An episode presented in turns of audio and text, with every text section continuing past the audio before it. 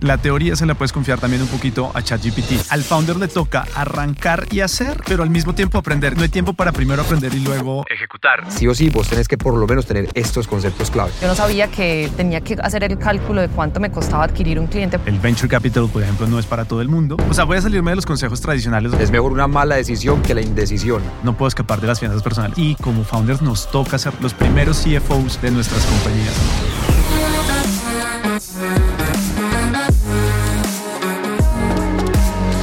Hola, doy la bienvenida a este nuevo episodio de Founders by Platzi. El día de hoy vamos a hablar de un tema supremamente interesante porque creo que históricamente cuando escuchamos la palabra finanzas ya creamos como una barrera frente a nosotros porque es muy difícil, porque tantos números, porque muchas fórmulas, porque muchos documentos, etcétera, etcétera. Pero hay una persona que nos está acompañando hoy no solamente es profesor de Platzi, también es emprendedor de Y Combinator y también pasó por Platzi Startups, que nos va a hablar un poco de este tema y nos va a mostrar cómo lo está simplificando y cómo lo ha hecho a lo largo de los últimos años. Para eso le quiero dar la bienvenida a nuestro invitado, Juan Camilo González, CEO y co-founder de Figuro. Juan, de verdad un placer tenerte acá. Muchas gracias por acompañarnos. ¿Cómo estás? Hola Santi, súper, hola Ana. Yo encantado siempre de venir a Platzi felices, felices nosotros de tenerte por acá junto a Anita, mi co-host. Anita, bienvenida, por supuesto, a este episodio. Súper chévere de estar acá compartiendo con ustedes. Yo creo que vamos a aprender bastante sobre el tema de finanzas, que es probablemente una de esas temáticas que más nos interesa, uno de esos dolores que solemos tener cuando estamos emprendiendo porque o no tenemos suficiente conocimiento o puede que en el transcurso se nos llegue también ese dolor de no me están dando, no me está cuadrando la caja, no estoy logrando vender, no estoy, no estoy organizando muy bien cómo hacemos para que me funcionen bien todos esos números.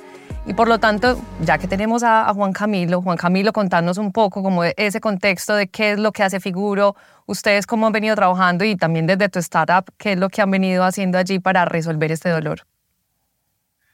Bueno, em, long story short, eh, Figuro es una insurtech, es decir, que estamos solucionando problemas de la industria de los seguros desde la tecnología. Y el problema en el que empezamos concentrándonos fue el de distribución de seguros. Entonces lo que estamos haciendo es simplificarle la vida a las personas que están buscando un seguro, pero hoy tienen que um, gastar horas al teléfono hablando con un asesor, eh, tienen que todavía firmar papeles eh, e imprimirlos en la casa y poner una huella con un huellero que casi nadie tiene. Eh, en, su casa. Nosotros estamos digitalizando todo ese proceso para que no importa el seguro que quieras, lo puedas eh, comprar de una forma completamente digital. Arrancamos hace ya dos años y bueno, tal como lo dijiste, este, las finanzas al final son para mí como ese, mm, ¿cómo decirlo? Eso que conecta absolutamente o que hace más bien que facilita todos los planes que tienes para eh, tu compañía y te permite llegar de un punto A a un punto B. En nuestro caso, este, las finanzas están presentes cuando vamos a buscar, por ejemplo, financiación, porque tenemos unas ideas y unos proyectos, pero nos hace falta la plata, entonces hay que ir a buscar esa plata. Están presentes en las decisiones de gasto cuando eh, pensamos en que queremos, no sé, contratar más equipo técnico. Entonces, ¿cuánto nos va a costar eso? ¿Cómo le vamos a pagar? ¿Qué tipo de contrato vamos a hacer? Y cómo nos aseguramos que rinda esa caja, que rinda ese dinero que tenemos en el banco, que nos permita llegar, por ejemplo, hasta el siguiente hito de la compañía y evaluar en ese momento si necesitamos más financiación o no, este, la que nos permite hacer las eh, campañas de marketing, de publicidad que decidamos hacer, en fin. Yo creo que es como ese, literal, es ese facilitador que, que permite que los sueños que tú tienes como founder se transformen en realidad. Y obviamente ya después está la maestría del, del, founder en la ejecución, pero las finanzas es eso que si no lo tienes, pues no, no puedes hacerlo, no, no llegas. Increíble, Juan, increíble todo eso que están haciendo. De pronto, antes de entrar en materia inclusive, a mí me gustaría saber un poco más de la experiencia que has tenido previamente, porque Figuro no es tu primera startup. Así es, este, Figuro es mi segunda startup. Antes de incluso de meterme a las startups, ya había hecho cosas como en el campo del emprendimiento más tradicional, eh, así que un poco de mi experiencia es siempre he estado alrededor de las finanzas personales. Eh, al principio desde la Asociación Nacional de Bancos, ayudándoles a crear su programa de educación financiera. Luego hice una, una empresa de consultoría con la que le ayudaba a entidades financieras y a empresas de este país a crear programas de bienestar financiero. Luego creé mi primera startup eh, de tecnología que fue alrededor de un asesor digital de finanzas personales estaba, con esa startup fue que eh, pasé por los programas de 500 Startups, de Y Combinator, en el 2019. y luego ya eh, también tomé un poco de experiencia que traía de, trabajar con el mundo de los seguros ah, para crear Figuro y resolver como ese problema de el problema que tiene la gente de acceder fácil y digitalmente a sus seguros. Eso es, pues, long story short, eh, mi, mi hoja de vida. Yo, tengo una curiosidad y es que cuando hablamos del tema financiero, yo creo que muchas veces hay un montón de conceptos que no sabemos y que probablemente hasta desde lo personal hasta emprendiendo hay como un montón de cosas que no sabemos y claro, uno escucha el concepto de, de flujo de caja y del presupuesto y que hay que gestionar las deudas, pero acá la curiosidad es, ¿qué es eso lo que probablemente has detectado en esas conversaciones con otros emprendedores como tú? que sea más difícil gestionar o entender para ellos sacar adelante, por ejemplo, el negocio? Muy buena pregunta. Yo creo que hay dos cosas. Em, uno, los conceptos, como tú dices, ya miramos cuáles pueden ser, pero también los principios. Este, al final es como que las finanzas, las finanzas como cualquier disciplina, este, tienen una parte que es muy teórica y tienen también una parte eh, que para mí creo que es la que más vale y es cómo esa teoría termina aplicándose y cómo te permite traducir esto en comportamiento. esa es la, la, clave. Y más hoy en día, pues con eh, todo esto que está sucediendo alrededor de la inteligencia artificial, este, pues hombre, la teoría se la puedes confiar también un poquito a ChatGPT. Este, entonces ya no es de memorizar, no, no, es cuestión de memorizar, es cuestión de tomar eso y aplicarlo. Y donde creo que muchas veces los founders Em, fallamos eh, tiene que ver por el lado de los principios con, por ejemplo, tomar decisiones motivadas por el valor, no por el costo. Ese es, ese es, un primer principio que me parece interesante. Este, y es cada decisión que yo tomo, qué valor crea, más allá de si cuesta o no cuesta. Este, la relación siempre que hay entre el riesgo y la recompensa o la rentabilidad o, o esa ganancia y cómo yo también si decido invertir, por ejemplo, en el desarrollo de cierto feature que es demasiado revolucionario, por poner eh, un ejemplo que va en contravía del estándar de la industria, pues me puede crear unos escenarios en donde o la saco del estadio porque el feature realmente termina em, creando un nuevo estándar o puedo terminar quebrando la empresa por haber llevado todos mis recursos, por ejemplo, a, esa decisión. también este concepto alrededor de, la diversificación, que a veces también hay que aprender a eh, sopesarlo con, hay momentos para enfocarse y hacer una sola cosa y hay momentos en los que vale la pena diversificar en términos de producto, de canales de marketing, de dónde pongo este, mi plata. El concepto central de la liquidez y la rentabilidad, es decir, de cuidar siempre para tener suficiente dinero para poder pagar las cosas que tengo que pagar y poder llegar al siguiente hito o al siguiente nivel eh, de, mi compañía. Em, un concepto que yo amo eh, profundamente, que es el de coste de oportunidad y el entender siempre que cada cosa que yo decido, por decidir eso, estoy renunciando a otro montón de cosas y que necesito tener como, como presente. Y luego ya vienen, y luego ya vienen los conceptos ya más claros y financieros como de la, de la administración el flujo de caja, eh, los estados financieros, eh, los principios básicos de, contabilidad, pero que esos son cosas que se pueden ya ir aprendiendo con cursos como los de Platzi, por ejemplo, este, o con contenido que uno ya puede ir viendo en Internet. A mí se me hace que es más importante concentrarse en los principios, en aprenderlos y en practicarlos, en, vivirlos, para entender cómo al final ese conocimiento se transforma en decisiones financieras, que es, lo, es la clave, creo yo. Sin embargo, Juan, hemos hablado con cientos de emprendedores, inclusive que han pasado por nuestro programa, y cuando les hacemos esta pregunta de cuál ha sido uno de esos errores o uno de esos aprendizajes que te hubiera gustado tener antes de empezar a emprender, muchos nos han dicho aprender de finanzas. porque aunque yo no sea el CFO o, el encargado de la parte financiera, tengo que saber de finanzas. Hay muchos emprendedores en estos momentos exitosos que en algún momento estuvieron a punto de quebrar la empresa por no saber de finanzas. Entonces, si, si, si crees como que es una cosa que se puede ir llevando y aprendiendo o desde el día uno que yo decía emprender debería, para, digamos, paralelo también arrancar a aprender de finanzas?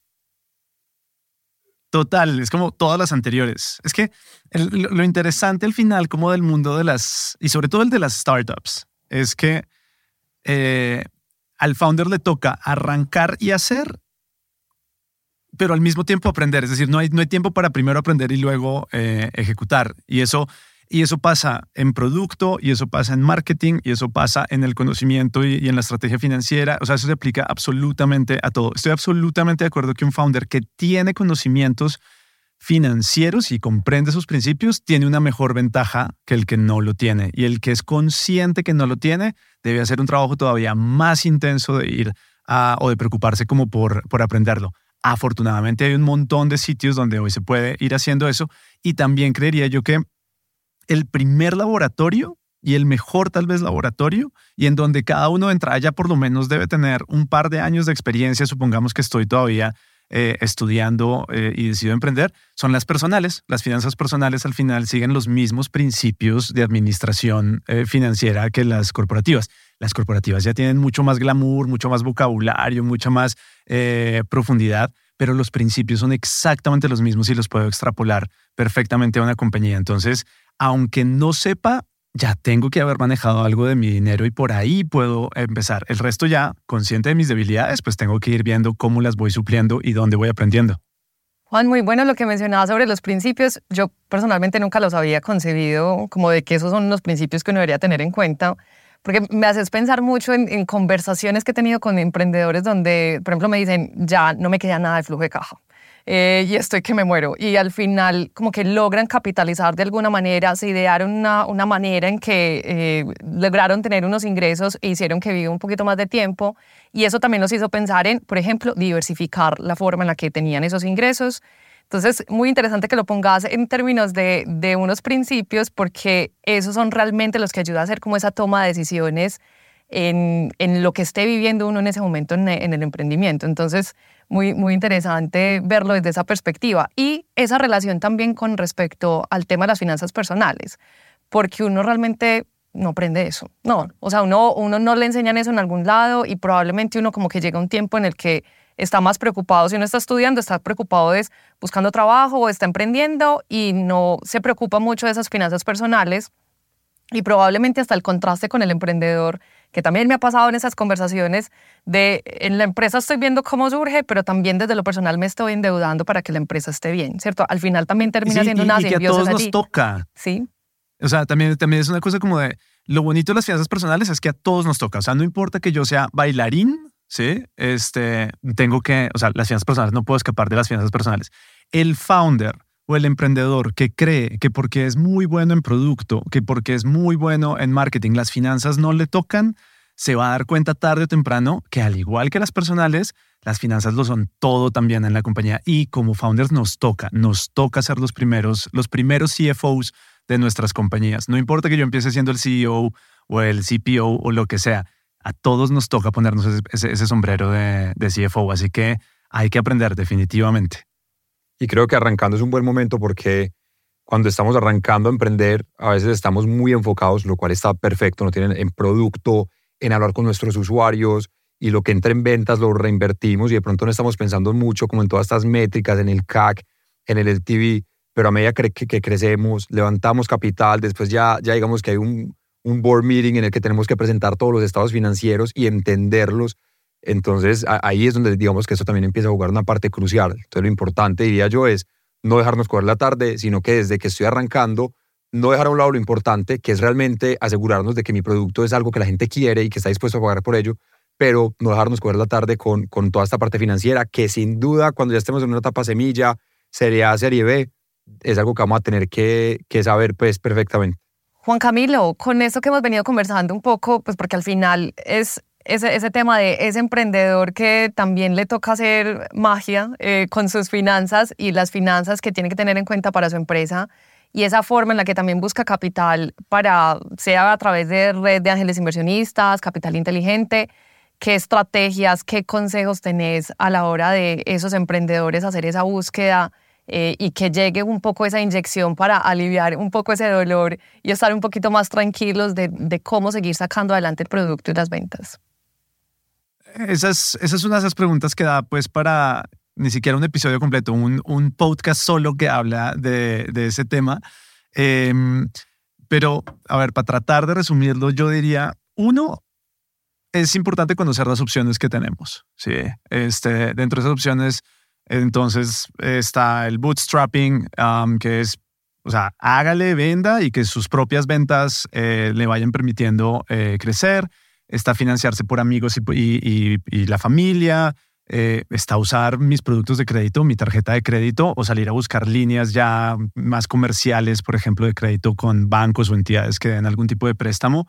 Ah, puedo ir a incubadoras, puedo ir a aceleradoras, Ah, puedo buscar, como tú decías, esos inversionistas ángeles, puedo buscar ya como el capital de riesgo de fondos de inversión ah, o de venture capital, ah, que hacen prácticamente lo mismo que los inversionistas, pero ya son mucho más profesionales y tienen además unos, unos mínimos, unos estándares también de negociación que es importante eh, conocerlos. Puedo ir a buscar eh, crowdfunding para cierto tipo de productos, puedo buscar concursos, eh, ya sea con el gobierno o con entidades privadas, puedo buscar a socios estratégicos o puedo buscar corporativos, por ejemplo, para trabajar directamente con corporativos, o ya después puedo tener mis facturas y vender mis facturas usando factoring o algo eh, por el estilo. Opciones de financiación hay muchas. Lo importante es entender cuál es la más adecuada para mi negocio. Ese sería como el segundo como consejo ahí de qué es importante acá. Ejemplo, el bootstrapping es maravilloso e ideal, y más ahorita que eh, estamos viviendo un, momento difícil, por ejemplo, en inversión por parte de eh, fondos grandes de capital. Está un poco seco el, ecosistema. Entonces, el que, el que es capaz de hacer bootstrapping, pues es muy bien visto y puede ser una fuente en la que no dependo de otros para la supervivencia de mi negocio. Pero, por ejemplo, si en este momento necesito acelerar el ritmo al que hago producto, o al que vendo y eso implica que necesito grandes recursos, tal vez mi empresa no me da la caja suficiente para hacerlo, entonces tengo que salir a buscar otro tipo de, de, capital. Entonces es muy importante hacer como un buen match entre el tipo de negocio que tengo, el, venture capital, por ejemplo, no es para todo el mundo, con el momento de negocio en el que estoy en este momento. No es lo mismo empezar con un pre-seed, en donde tal vez los ángeles inversionistas van a ser súper importantes, pero de pronto los fondos de VC no tanto, con además eh, el entender para qué necesito la plata. ¿sí? Es solo para eh, hacer una cosita este, que, me, que, que, puedo desarrollar en un mes, en donde tal vez deuda o eh, amigos o familiares puede ser mucho más eficiente que salir a hacer una ronda de inversión por simplemente algo que tengo que atender el próximo mes. O es porque tengo un plan muy claro para 18 meses de cómo esta compañía pasa de vender 10 a vender 1000 y entonces para eso voy a salir a buscar 200 mil dólares o algo por el estilo y ya después, pues ya vienen como las estrategias de negociación, ese tipo de cosas. Pero en principio, esa sería como, como una forma de arrancar, a entender qué fuentes hay, para qué se usan y cuál puede ser la más conveniente para mí en este momento. A mí me gustaría, Juan, saber de pronto cuáles son, yo, yo sé que cada una tiene, digamos que diferentes instrumentos y, diferentes herramientas, no es lo mismo, pues, si voy a levantar eh, capital de riesgo, así voy a a levantar venture debt o si voy a pedirle plata a mis amigos y familia o, todo esto. Eh, y a la pregunta, me voy a adelantar, a la pregunta que me vas a hacer, a la pregunta que te voy a hacer, yo sé que hay una mejor respuesta en uno de los cursos de Platzi en los que eres profesor, a los que a todas las personas que nos están viendo en este momento les vamos a dar acceso a la primera clase totalmente gratis en honor a nuestro invitado Juan Camilo. Entonces pueden ir a www platzi.com slash figuro y van a tener acceso a la primera clase absolutamente gratis y este curso que es espectacular, personalmente lo he tomado y muchos de los emprendedores con los que hablo ya lo han tomado, sin duda va a responder mucho más, de una manera mucho más amplia esta pregunta que estoy a punto de hacer, pero también quisiera tocarla aquí en este episodio. ¿Cuáles son esos componentes financieros, Juan, o, digamos ese, e, e, ese, ese vocabulario que cuando yo estoy preparado para levantar capital, vos decís, obviamente sé que, de nuevo, sé que es una pregunta muy abierta, pero vos decís, sí o sí, vos tenés que por lo menos tener estos conceptos claves. Sí. Hoy, em, a ver, tratemos de hacer un... Probablemente se me va a quedar algo por fuera, estoy seguro que se me va a quedar algo por fuera, pero tratemos de hacer así un inventario de, de, de lo que se sale en este momento de mi cabeza. Uno, el runway. Este, yo necesito saber al momento de salir a buscar eh, plata, o incluso necesito saber en todo momento, pero, pero, pero hablando de este tema de financiación, necesito saber cuánto me queda de vida, medido por cuántos meses tengo de plata para sostener la operación actual de mi compañía antes pues de que me quede ya completamente ilíquido y tenga que cerrar porque no pude pagarle a mis empleados o pagar eh, el arriendo o seguir pagando cualquier cosa de, de mi compañía. Eso es súper importante. Luego, este, ya podemos pensar en eh, unos, los famosos unit economics este, que muestran es cómo mi producto es financieramente viable. Hay mil formas de medirlos, pero la más estándar tiene que ver, por ejemplo, por un lado, eh, el TV, es decir, saber cuánta plata hago eh, por cada persona a la que le vendo eh, mi producto o mi servicio a lo largo de la vida de ese cliente, ¿sí? Entonces, ¿cuál es el valor de cada cliente cuando compra mi, mi, producto? Este, mm, si un cliente me paga a mí una suscripción mensual de 10 dólares y lo normal es que se queden 12 meses, pues uno podría decir, bueno, listo, tengo un LTV de 120 dólares, por poner un ejemplo muy simple, el famoso CAC, el Customer Acquisition Cost, es decir, necesito saber cuánto me cuesta adquirir cada cliente y luego la relación que hay entre ese LTV y ese, y ese CAC. Eso es como la unidad de análisis más básica, pero luego ya uno puede empezar a hacer análisis mucho más profundos que van a ser además súper importantes para levantar capital cuando uno presenta un modelo financiero. Entonces probablemente le van a preguntar a uno por este, en qué cosas se, van a gastar, se va a gastar ese dinero, cuál es el presupuesto que hay, por ejemplo, para los siguientes 12, 18, 24 meses, qué porcentaje del dinero se está yendo a tecnología, qué porcentaje se está yendo a marketing, este, qué tan eficiente es ese marketing, por ejemplo, este, cómo la empresa justifica hoy una valoración entonces también tengo que saber cuál es la valoración del negocio que le estoy dando para salir a levantar y cómo las acciones que yo voy a hacer en los próximos N meses van a justificar una siguiente valoración para esos socios. Em, qué tipo de instrumento voy a utilizar para hacer ese levantamiento de capital y qué impacto tiene ese instrumento en la planeación financiera de mi negocio, porque si es un safe, estas personas no van a convertir ahora, pero voy a tener una dilución en este momento este, y tengo que eh, asegurarme que esa dilución, no, es decir, que lo que cedo de propiedad de mi negocio no sea tanto que me afecte la próxima ronda eh, de inversión o desestimule a los inversionistas a invertir eh, después, más ya en el modelo financiero, pues ya todo lo que hay alrededor de cómo se comporta mi flujo de caja, cómo se ve mi estado de situación financiera, cómo se ve mi estado de resultados, es decir, cuántos ingresos tengo, qué costos tengo, qué gastos administrativos y de ventas tengo, qué impuestos voy eh, a pagar y cuánta plata queda al final del día, pensando en cuál es mi camino a la rentabilidad y en qué momento estoy esperando ser eh, rentable, en qué momento supero ese punto de equilibrio.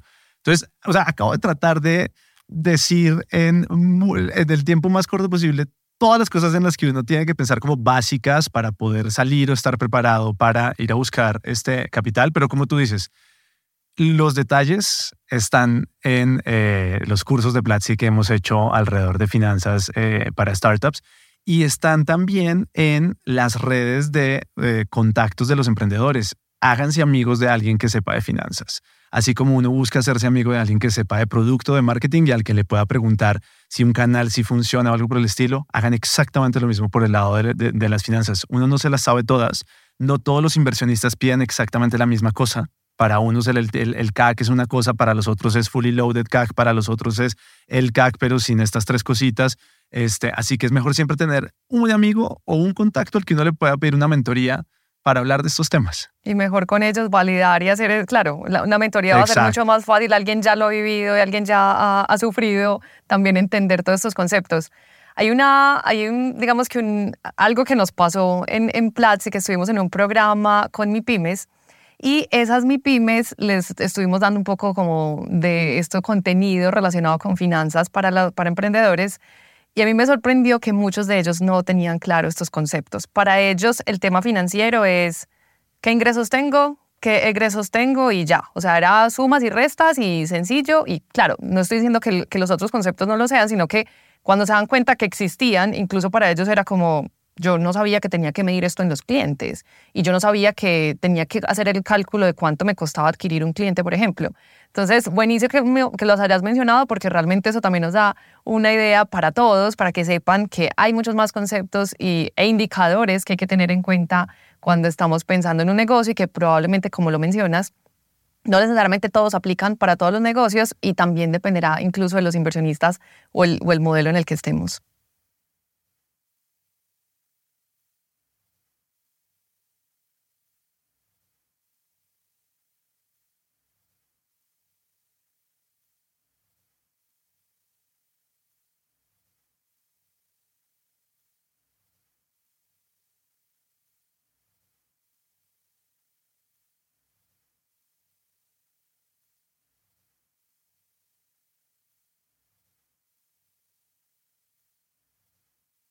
Y algo muy interesante que dijo Juan Camilo y que me parece excelente es que en este ecosistema de startups y emprendedores hay mucho este espíritu de paid forward. Alguna vez alguien me ayudó cuando estaba arrancando y si en este momento estoy en una etapa un poco más avanzada, también quiero ayudarle a los demás. Así que busquen a esos emprendedores que de pronto llevan un paso adelante de ustedes, pídanles una llamada, una, una mentoría, una charla de 20 minutos, un café, y yo les garantizo que la gran mayoría les va a decir que sí. Así que inclusive, como Juan decía, los fondos piden diferente tipo de información. Entonces busquen, si están en negociaciones con algún fondo de inversión, busquen cuáles son estos emprendedores que ya recibieron capital de X o Y fondo y pregunten cómo les fue, cuál fue la información que les pidieron, qué les sirvió y qué no les sirvió. Entonces ahora, en aras de este paid forward, voy a arrancar yo con la primera pregunta. Y Juan, ¿cuáles serían esos tres consejos que le darías a alguien para mantener unas finanzas saludables para su emprendimiento?